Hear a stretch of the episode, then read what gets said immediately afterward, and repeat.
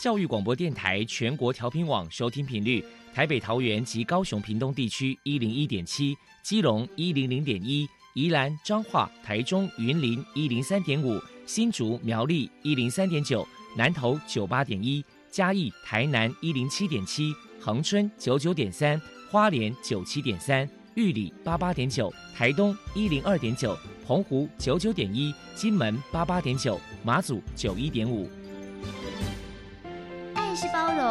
爱是牺牲，爱是分享，爱是服务。因为爱，特殊教育充满了无限的可能。用爱关怀身心障碍同学的未来，用心倾听资赋优异子女的心声。欢迎老师、家长、同学们，大家一起加入特别的爱这个大家庭。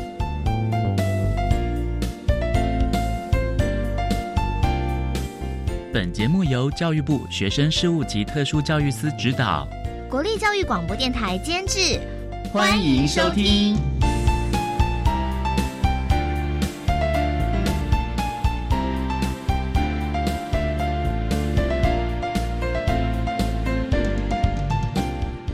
因为爱，我们在空中相会，欢迎您再度收听特别的爱，我是小莹。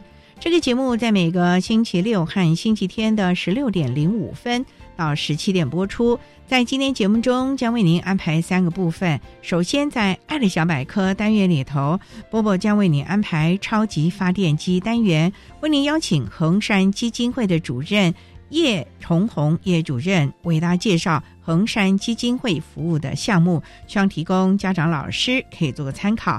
另外，今天的主题专访为您安排的是《爱的随身听》，为您邀请获得一百零九年优良特殊教育人员荣耀的南投平和国小资源班的黄昭如老师，为大家分享晴时多云偶阵雨，谈国小教育阶段情绪行为障碍学生教学以及辅导的策略，希望提供家长、老师还有同学们可以做参考。节目最后为您安排的是。爱的加油站，为您邀请大业大学资源教室的辅导老师林一贤林老师为大家加油打气喽。好，那么开始为您进行今天特别的爱第一部分，由波波为大家安排超级发电机单元。超级发电机，亲爱的家长朋友，您知道有哪些地方可以整合孩子该享有的权利与资源吗？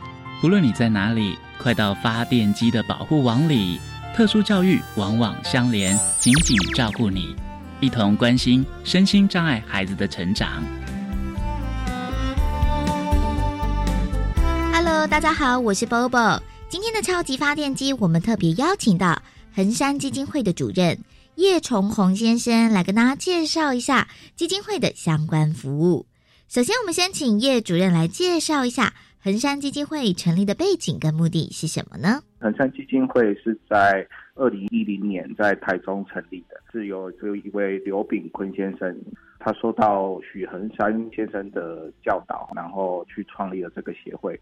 那主要是帮助社会大众推广一些心灵健康、预防保健、精神障碍去污名化，还有请协助大众认识精神疾病，还有正确的心灵观念。接下来，我们请叶主任来说明一下恒山基金会的服务项目有哪一些。我们目前所提供的服务包含所谓的恒山骑士安团哦，那就是在帮助身心障碍者还有弱势家庭，他的房屋修缮还有整理。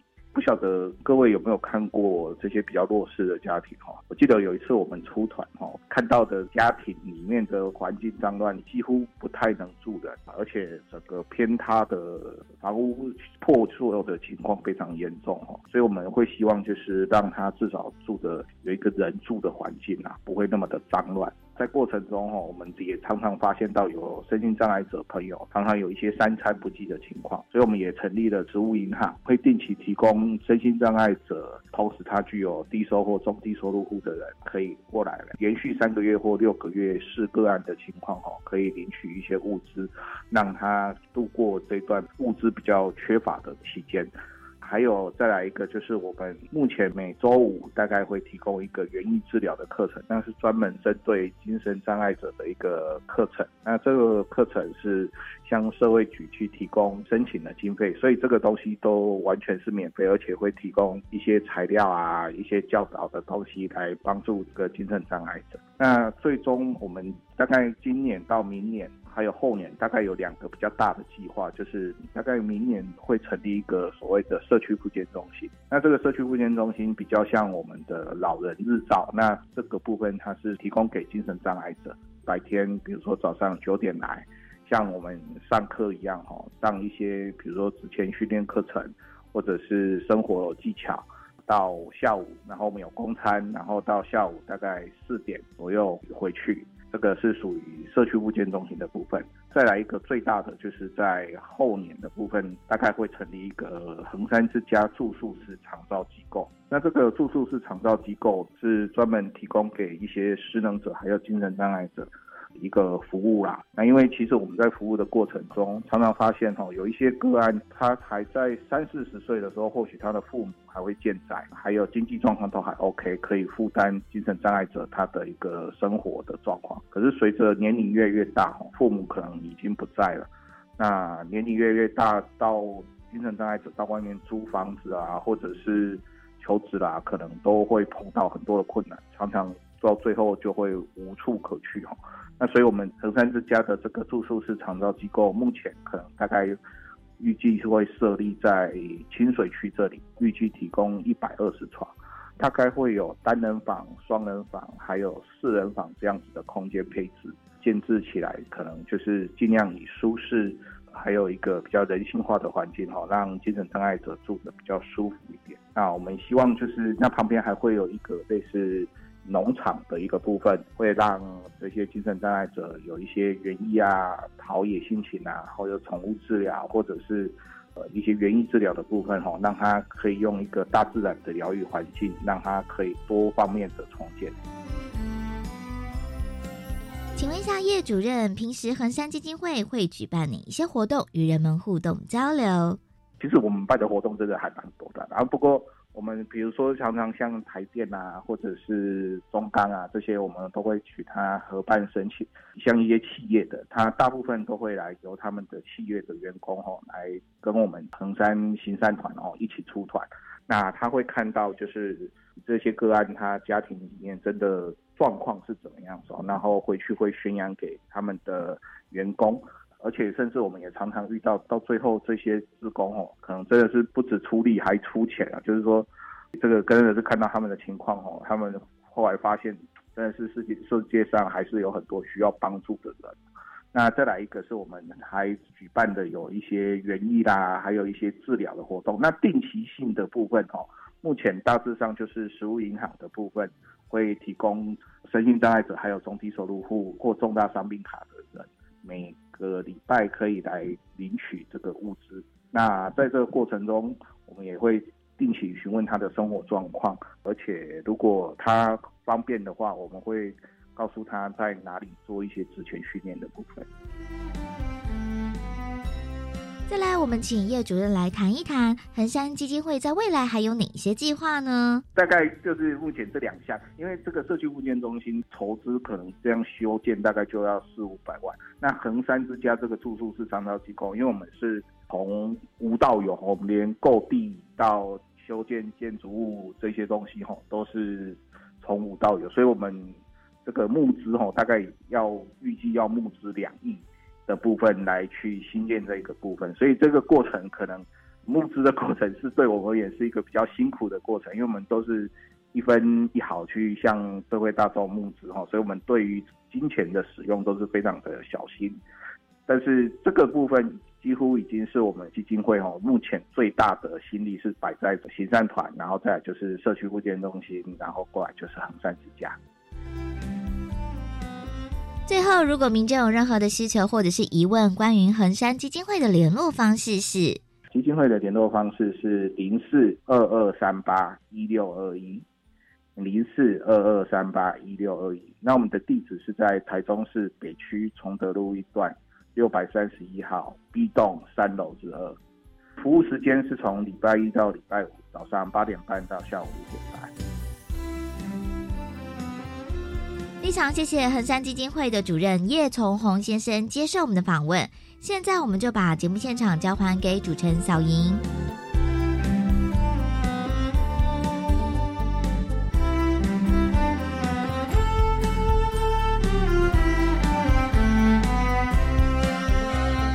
谢谢恒山基金会的叶崇红主任以及波波为大家介绍了基金会的相关服务，期望提供家长、老师可以做参考。您现在所收听的节目是国立教育广播电台特别的爱，这个节目在每个星期六和星期天的十六点零五分到十七点播出。接下来为您进行今天的主题专访，今天的主题专访为您安排的是《爱的随身听》。为您邀请获得一百零九年优良特殊教育人员荣耀的南投平和国小资源班的黄昭如老师，为大家分享晴时多云偶阵雨，谈国小教育阶段情绪行为障碍学生教学及辅导的策略，希望提供家长老师可以做个参考了。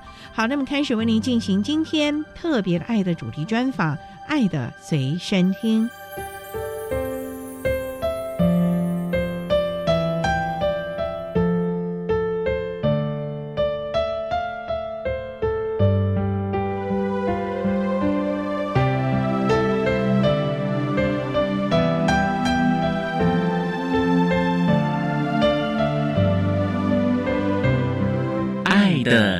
身听。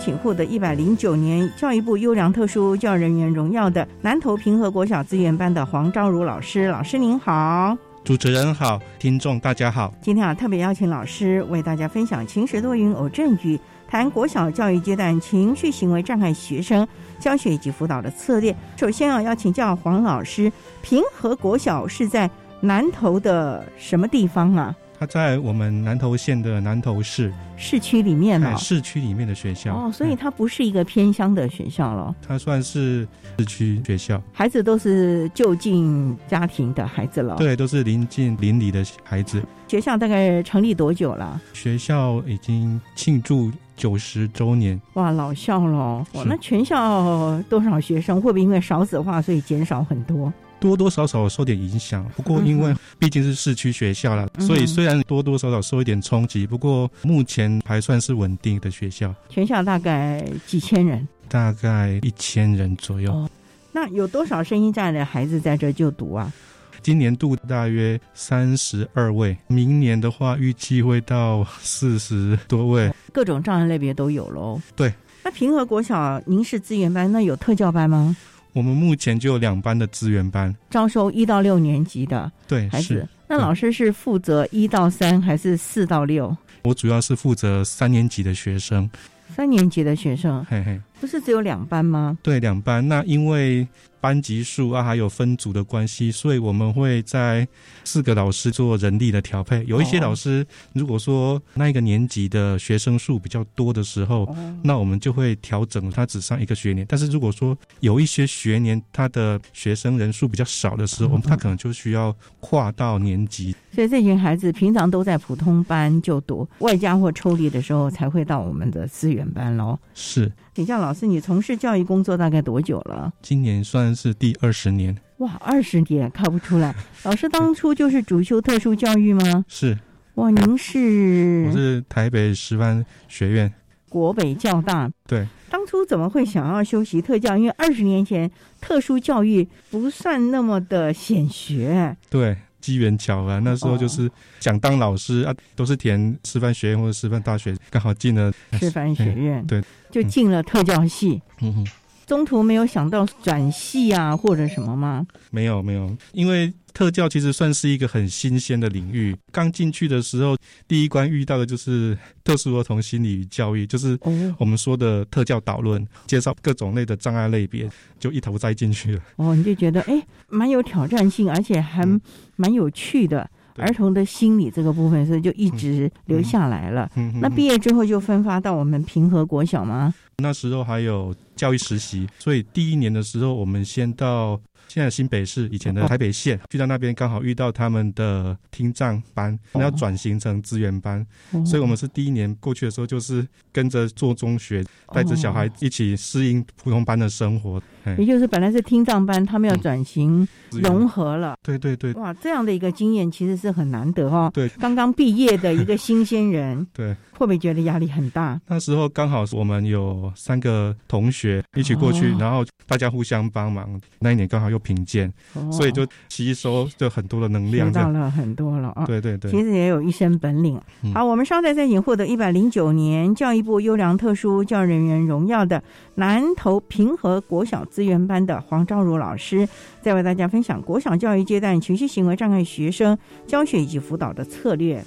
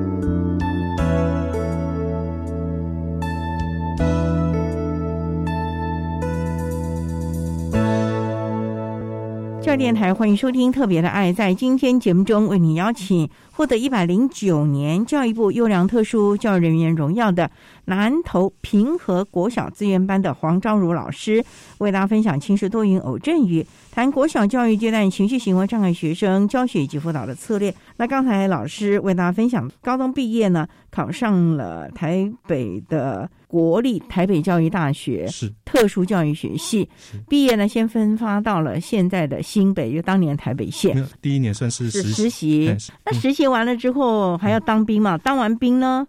当兵之前，我那时候刚好有一个机缘，就是前一届的学姐要结婚，要回台北县了。她问我说有没有兴趣回乡服务？您是南投人？哎，对，南投人啊。然后那一年又刚好遇到九二一地震，然后我想说那就回去吧。就回家乡，也可以就近照顾父母。对对，那回到了南投，因为毕竟南投当时就像你讲的九二一嘛，很多都要重建呢。在新北，毕竟资源还是比较丰富的。对对，回到南投呢，没有想打退堂鼓啊。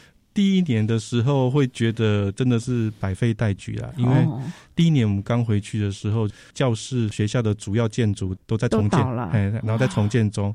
那我们资源班的学生，他原本的教室刚好也是在拆除的建筑，所以我们那时候上课的地点是在图书馆二楼，在图书馆二楼上课啊，只剩下一个黑板跟三个桌子。只有这样的，那那时候班上有几个孩子啊？我们分组的话，一组在三个到四个学生。那有一个叫席地而坐了，不到席地而坐啊，但是会比较困难一点，是真的。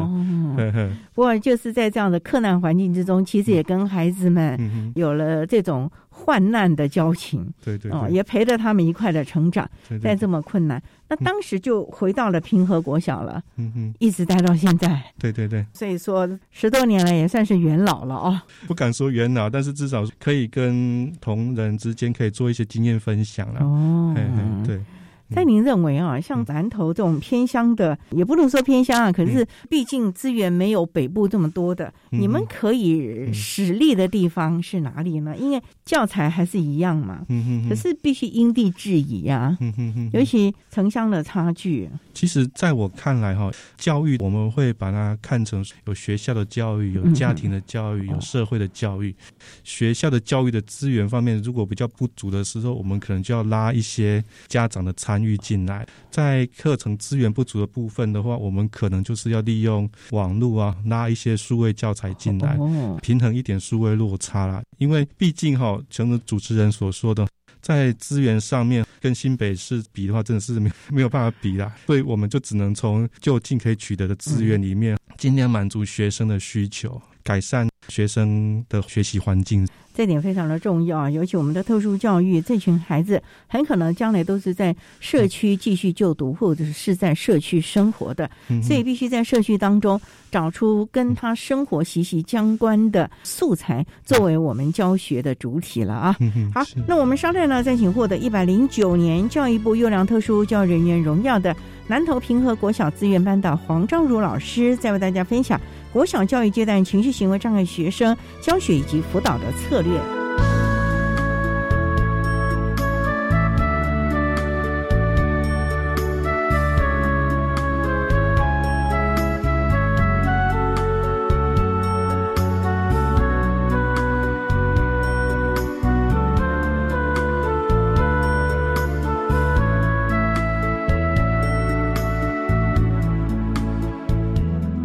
大家好，我是台湾头类症协会创会理事长王辉雄医师。头类症是勤劳症，所以小朋友们，你要体验自己是比其他小朋友需要更勤劳。三个目标给你们，就是要勤劳读书、勤劳运动，然后勤劳参加学校啊，或者是家里的活动，包括要做家事。现在小朋友都不做家事，这是一个很大的问题。通常老师们都文质彬彬的啦，那我都希望老师们哦。班上有这样的小朋友的话，你就要稍微改变一下。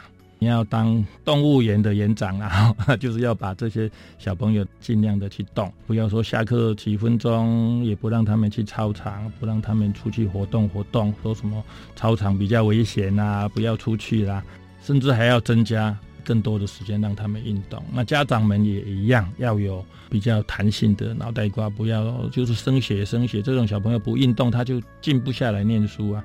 你要让他先运动，再才能够静下来念书，甚至把念书跟运动合并在一起，譬如说一边跑跑步机一边背英文单词，其实。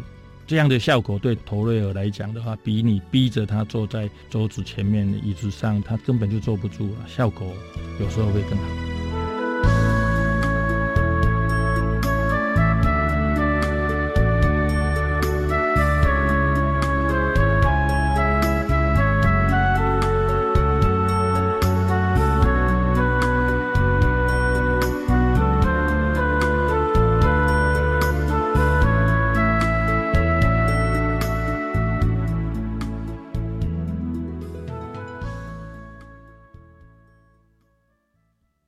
市场群聚疫情升温，行政院长苏贞昌第一时间召开防疫应变会议，指派指挥官陈时中、经济部长王美花及农委会主委陈吉仲亲自到现场执行市场专案，并请王必胜成立前进指挥所，尽快完成周边裁剪，与地方合作，防堵疫情扩散。此外，针对批发市场休市期间，苏贞昌也指示农委会主委陈吉仲妥善处理全国农产品运销作业，确保民生供应稳定。以上内容由行政院提供。大自然是最能启发人心、最迷人的教室。透过鸟语、虫鸣，顺着山峰、水流，教给我们自然万物的盎然趣味与生命智慧。自然有意思，我是平视，我是燕子。记得哦，每周二上午十一点零五分到十二点，来听杨老师跟燕子生态大最高。你再玩电动，手机我就没收。再讨厌你，我永远不要跟你说话。今天我想来点家庭教育 e-learning。教育部出版《我和我的孩子亲职手册》，设计了将近一百个亲职课题，通过简单易懂条列式小提醒，帮助家长快速检视亲子互动需求，学习亲职知能技巧。是的，欢迎到家庭教育网电子书柜专区线上阅览。以上广告由教育部提供。管那么的水，罗嘎西木啊！大家好，我们是欧开合唱团。您现在收听的是教育电台。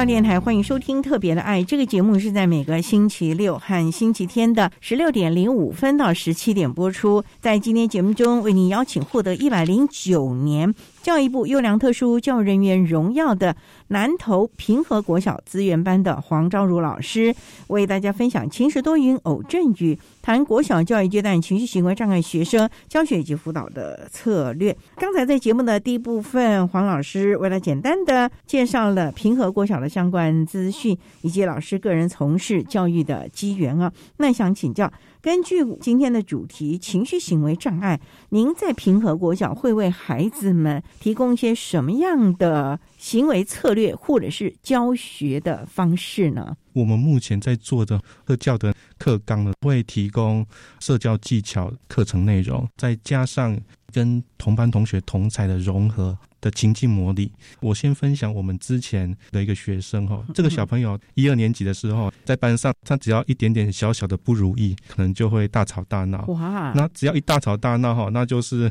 不得了了，全班就没办法继续进行教学了嘛。对，这个时候，吉任老师没办法，只能请学校的专辅老师过来，先把他带离现场。他这个情况大概持续了将近两年。哇！他都没有进入资源班来寻求特教老师的协助吗？因为他那时候还是没有身份的学生，哦，没有鉴定身份，还没有身份啊。然后老师，我们大概只能透过心理辅导三级辅导哈，所以变成说他需要吉恩老师转介给心辅老师，这样子经过大概将近两年的心理辅导，那个状况没有改善。那时候我们就请吉恩老师转达家长要先去医院鉴定，因为他的情况已经持续超过半年以上了。因为如果说你是因为家庭的变故，或者是心灵受到什么创伤，可能你会有一些情绪上的反应。一年半载也应该慢慢比较好一点了。对，家长后来算是很配合我们学校的建议了。哎，对对对，所以后来他带去医院，第一次去的时候，医生就跟他说：“你的小孩应该早一点来的。”哦，之前大家都没有建议过家长吗？因为他们家三代同堂了。所以一定又是长辈了。长辈是说金孙，有时候会责怪妈妈孩子没有顾好，所以这个孩子后来一进到医疗体系之后，医生就很明确的跟他说，这孩子应该早点来的。那确诊这个孩子是 ADHD 呢，还是这个孩子算是雅斯伯格的孩子？雅思的孩子。嗨，所以他会有一些比较执着的点，譬如说他要用某一支笔的时候，你不能把它换笔，或者是说他的铅笔，或者是筷子，或者是他的汤匙。他想要用的时候，他就是要用，所以他如果那一天忘记带，老师借他的话也不行。这个时候可能就只能联络家长来了，赶快送过来。对，哇，那确定了之后，就有特殊教育的服务进来了嘛？那这个时候，老师你们要怎么样来辅导这个孩子有一些比较正向的行为呢？嗯这个时候，学校要做的第一件事，帮他规划课程；第二个，毕竟是融合班，因为他已经二年级要升三年级了，所以要带这个孩子的老师，一定要先经过我们学校的评估过，就是比较有经验的、有经验的、有策略的，然后再请他去受一些相关的研习，就大概两到三天的那种比较长时间的研习，那种类似工作坊的研习。因为工作坊的研习呢，就会有教学策略，对对对。但是老师愿意吗？你这不是给他找了负担吗？可是因为备课已经很麻烦了，实在是没办法。因为如果我们还是用原来的策略来走的话。那就会跟一二年级的情况一样，会会变成走原来的路了。对班级对于孩子都没有好处。对，所以这位老师也愿意接下这个重任，自我进修、提升专业，来帮助这个孩子。嗯好，那老师回来之后接了这个孩子三年级，有没有在大家一起努力之下，有没有比较好一点的呢？或者是有没有什么策略可以来做？例如他的大吵大闹。那时候他知道要带这位雅斯伯格的小孩，他会。担心呐，那我们刚刚说，就把握一个原则，你要跟他的心连在一起，你要知道他的心，这样就好了。其他的至于说行为啊、功课啊，那都排在第二位，因为你带他有带到心的时候，他的配合度就会高。配合度高的时候，你下的指令或者是你的要求，他才倾听。对，哇，这么说，老师要先跟他博感情啊。对，那老师怎么跟他博感情呢？这应该有策略，不然这种孩子哪里会吃你这套啊？雅斯伯格孩子说真的，其实头脑都还算不错的孩子，其实他很能感受到大人对他的关心。哦，譬如说，我们老师会跟他说：“你今天是不是心情不好？你需不需要冷静一下？”这个孩子他会讲。他会讲说：“我需要一个空间。我们每一间教室哈，有前面的走廊跟后面的走廊。后面的走廊那边有一个小门。如果他需要冷静一点，说他的学习遇到一点挫折，或者是说刚好他最爱的笔笔芯断了，他需要冷静一下，他需要调整的时候，他先到那个地方稍微冷静一点。哇，那这样子班上其他同学会不会觉得？”他为什么都不可以去那个地方？老师，我也要去。有没有班上先做辅导啊？对，所以这个就是之前去工作坊研习的目的。哦，也就是老师的班级经营的策略，这个时候就很重要了啊。对，好，那我们商量再请获得一百零九年教育部优良特殊教育人员荣耀的南投平和国小资源班的黄章如老师，再为大家分享国小教育阶段情绪行为障碍学生教学以及辅导的策略。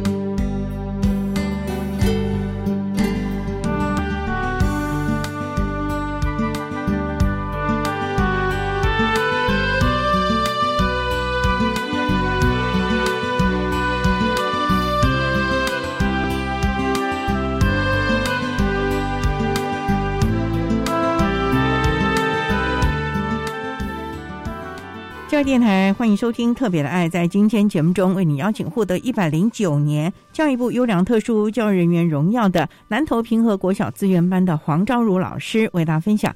晴时多云偶阵雨，谈国小教育阶段情绪行为障碍学生教学以及辅导的策略。刚才老师为他提到了这个，一直到小学三年级才鉴定雅思的孩子。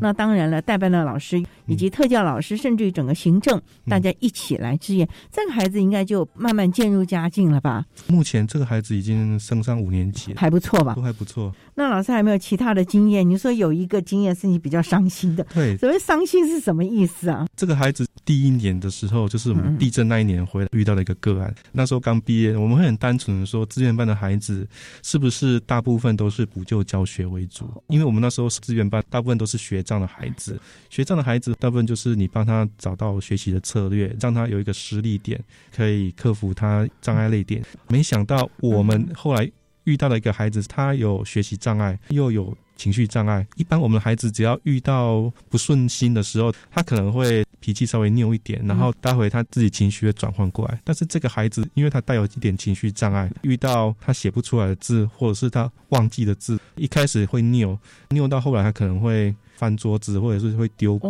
这样比较不当行为了。对这个孩子，我们那时候算是我们的盲点，我们就是一直觉得说，这个孩子我们需要帮他导正行为。后来我们认真想想，其实我们是应该要倾听他的想法。所以那个时候你们有一点高压嘛，还是就是你一定要怎么样怎么样的？那时候我们会对他稍微比较高压一点。那时候比较伤心的一个案子，就是说他后来刚好在普通班也遇到了一位比较严厉的老师，比较严谨的老师。这个孩子刚开始我们还能够压制得住这个孩子，这个孩子他愿意配合，但是他会心不甘情不愿，对，会心不甘情不愿。这个孩子他有一个优点，他的优点就是他的音感很好。上音乐课的时候，他只要稍微听老师直笛吹过一遍。自己就能够吹了，哇，这么厉害啊！对他就是一个音感很好的孩子。那你们有没有就他的优势去帮他加强信心啊？我们那时候都有鼓励他，班上只要有才艺表演的话，就会把他拉出来。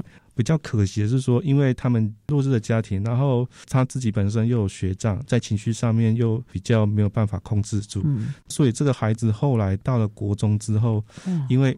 学习上越来越没信心，然后开始可能就是缺课，缺个一两天，一两天这样去学了，翘课了。对，到后来一下左右就中错了。哇！刚开始教的时候比较伤心那个例子啊。那那那后来没有找回来吗？这个孩子？后来他们国中端有在通报啦，后续的追踪呢，我就比较不清楚了。觉得这个小孩子真的是很可惜的一个小朋友。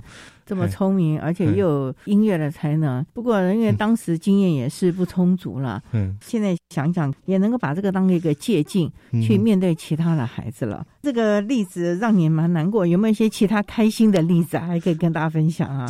我们目前情绪类的孩子，我们大概都会帮他安排一组两个小朋友到三个小朋友，透过社会技巧的课程设计。你是说在资源班吗？对，可能有桌游啊，或者可能有阅读啊，用。情境模拟的方式来做，譬如说游戏的过程中，我们可能会遇到一些挫折，譬如说甲跟乙的意见不一样。这个时候，如果是他们两个都是有一点情绪的时候，那就是要好好沟通一下，因为这个就是类似班上情境的模拟。但是班上的情境是直接就发生了，在这边的话，我们有情境会发生，老师可以帮忙做讲解，所以他遇到这个情境模拟的时候，他可能会有一些冲突点。那这个冲突点，我们会跟他沟通，让他。找出可以解决的方式，所以我们目前只要是情绪障碍类的小朋友的话，我们都会帮他排社会技巧，大概就是有一些冲突点，故意创造出来。对对对对，也就是说，其实，在你们的策略当中，故意制造了一些的冲突点，让孩子亲临实际，然后老师再去指导，遇到这样的一个事情，你应该怎么样的来处理，怎么样的来解决，不能用情绪行为来。面对可能要用一些比较和缓的或者是理智的行为了，这样子学了之后回到原班可以内化嘛？因为在你的资源班，老师在旁边这样耳提面命，马上就下去指导了。当他回原班，你不能跟到原班了，而且他原班老师要面对三四十个孩子，压力也挺大的。所以要拉长时间来看，可能第一个学期他的次数有没有降下来，这是我们要观察的。所以你要跟老师保持好沟通的管道，调整课程。所以我们目前来看的话，大概经过一学期、两学期，第一年这样看起来，他的冲动行为都是慢慢有降下来。哦，嘿嘿，那是好事情哦。嘿，是好事情。但是大概到五六年级的时候，情绪都会算稳定了。那会不会因为五六年级讲了一点小大人开始青春期了呢？会不会又开始青春期的问题？以我们来看的话，过动的小朋友其实头脑都还不错，大概都能够抓到老师的点在哪边。目前我们遇到的这几个冲动型的孩子、过动的孩子，或者是情障的孩子，他的其实头脑都还不错。其实你稍微点一下，他大概就知道自己的问题在哪边。他只是欠缺帮他踩刹车的那个点而已。他有时候抓不到自己该怎么踩刹车，所以我们要帮他找一些策略出来，然后让他自己能够在。现实生活中提醒自己，适时的让自己稍微踩一下刹车，不要一下子就冲过头了。所以你们这些的方式有没有跟普通班的老师大家一起协同合作？把这个孩子可能在资源班你们运用的一些的策略，或者是孩子的一些的特质，告诉普通班老师。我们也知道了，普通班老师也是经验丰富的老师了。可是，在特教专业，我们还是有一些专业的技巧可以帮助老师。所以，你们普通班老师和特教老师是不是就比较密切的在教学的策略上能够无缝衔接？不要让孩子有两套标准，那就不好了。刚刚有讲到，我们在做特殊教育的时候，你应该把学校教育、社会教育跟家庭教育拉进来。对，所以我们那时候每个小朋友两年就要重新编一次班，所以我们一二年级跟三四年级在衔接的时候，就是一个很重要的点。那这个时候，我们学校会先把家长拉进来，我们先开一个会，把家长他们觉得他们需要什么样特质的的老师。先讲出来，让学校可以去安排适合的老师。假设三四年级总共有六个学生，有六个班，没有意外啊，就是一个班一班一位，一班就一位了。那一班一位的时候，你先倾听家长他们的需求。很重要一点就是家长他们的需求是可以符合我们学校的哪几位老师。在老师接到这个学生的时候，他大概就知道说这个学生可能有哪些特质，因为一二年级的老师也会跟三四年级老师做做好转衔了。对对对，好，我们稍待再请获得一百零九年教育部优良特殊教育人员荣耀的南投平和国小资源班的黄昭如老师，再为大家分享国小教育阶段情绪行为障碍学生教学以及辅导的策略。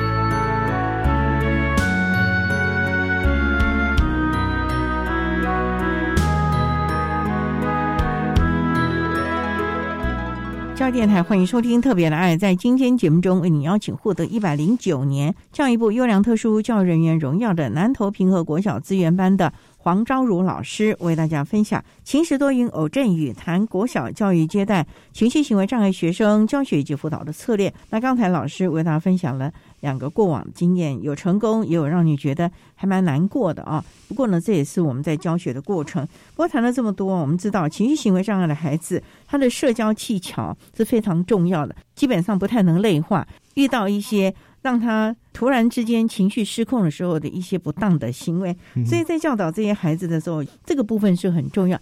尤其同才的关系，因为这样的一个同才互动的能力。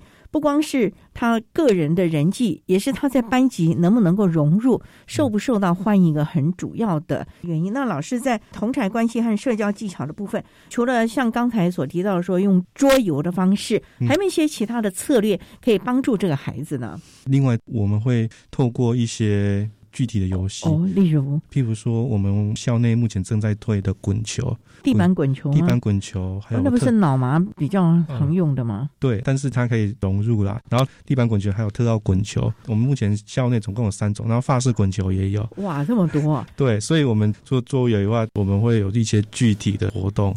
过动的孩子在经历上面，他有时候是比较丰富的。对，其实他有时候是比较静不下来的。有时候他是脑筋动得很快的，所以他需要有一些舞台，他也需要有一些地方让他能够把他的精力稍微用一下。我们经过这几年来观察，孩子们如果在一些活动里面，你有让他表现的机会，嗯或者是说他能够稍微发泄一下他的体力的话，他在班上的情况会好很多。你会不会带他们去跑操场啊？因为有的特教老师因为精力太旺盛，来一块跑操场，一方面训练他的体式呢，适当的发泄，最重要也说不定国家啊为学校培养了百米的选手啊的马拉松选手啊。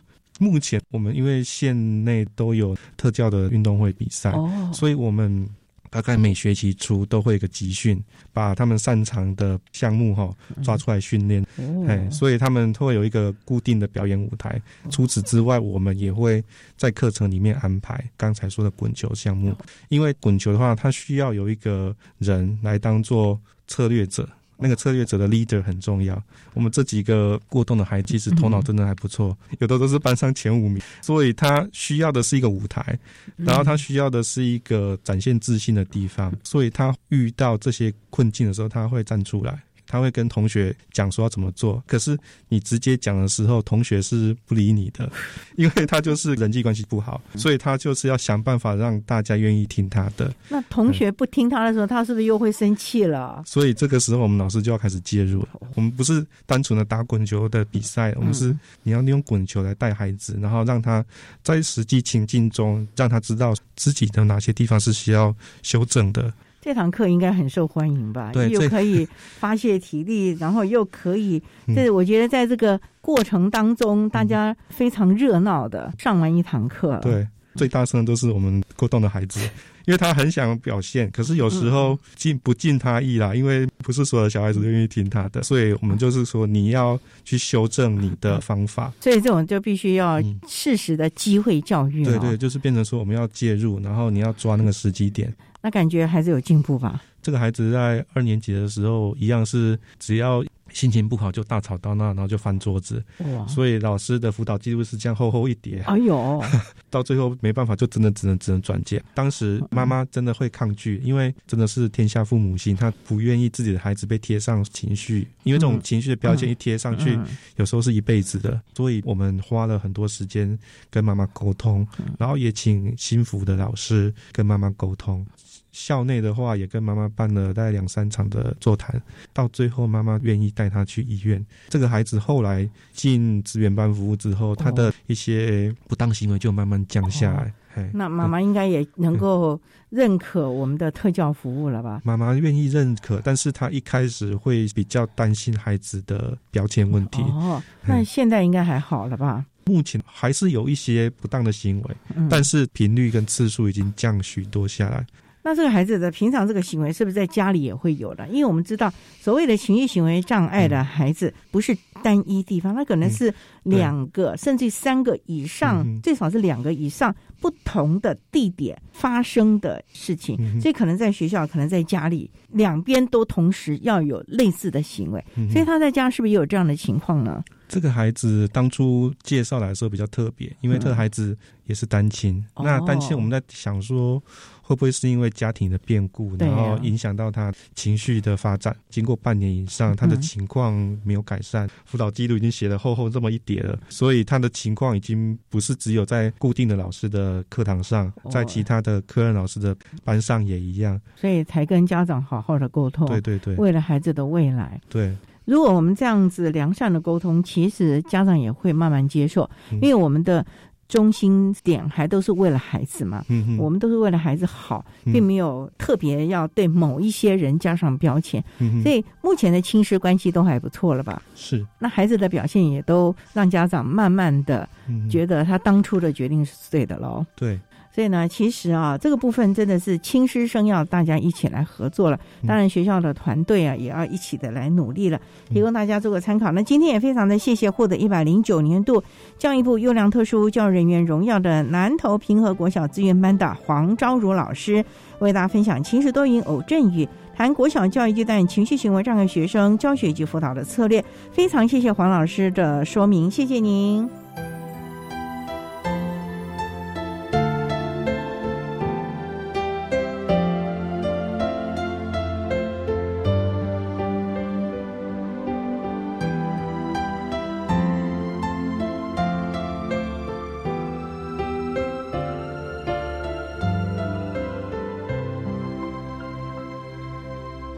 谢谢获得一百零九年优良特殊教育人员荣耀的南投平和国小资源班的黄昭如老师，为大家分享了国小教育阶段情绪行为障碍学生教学及辅导的策略，希望提供大家可以做参考喽。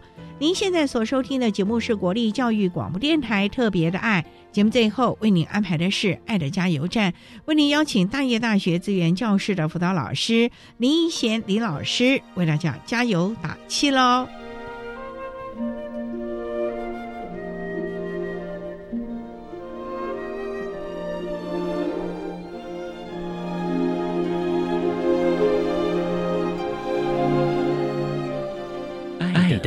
加油站。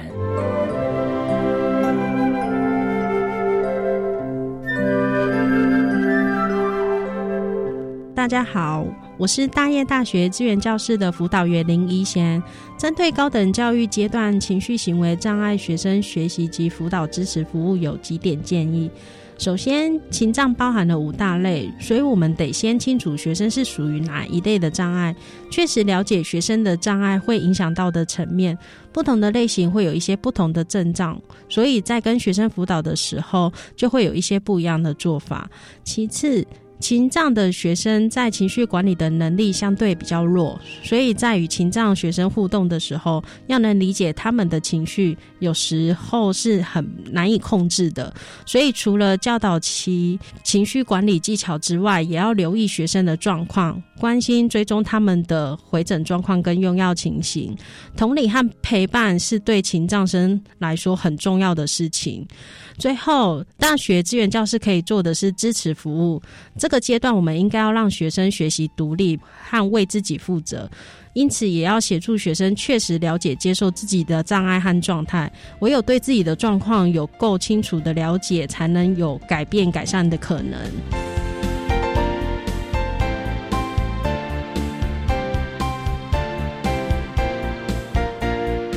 今天节目就为您进行到这了，感谢您的收听。在明天节目中，为您邀请大业大学资源教室的林一贤辅导老师，为大家分享学会适当的情绪疏解法，谈高等教育阶段情绪行为障碍学生辅导以及支持服务的经验，希望提供家长、老师还有同学们可以做参考。感谢您的收听，也欢迎您明天十六点零五分再度收听特别的爱。我们明天见了，拜拜。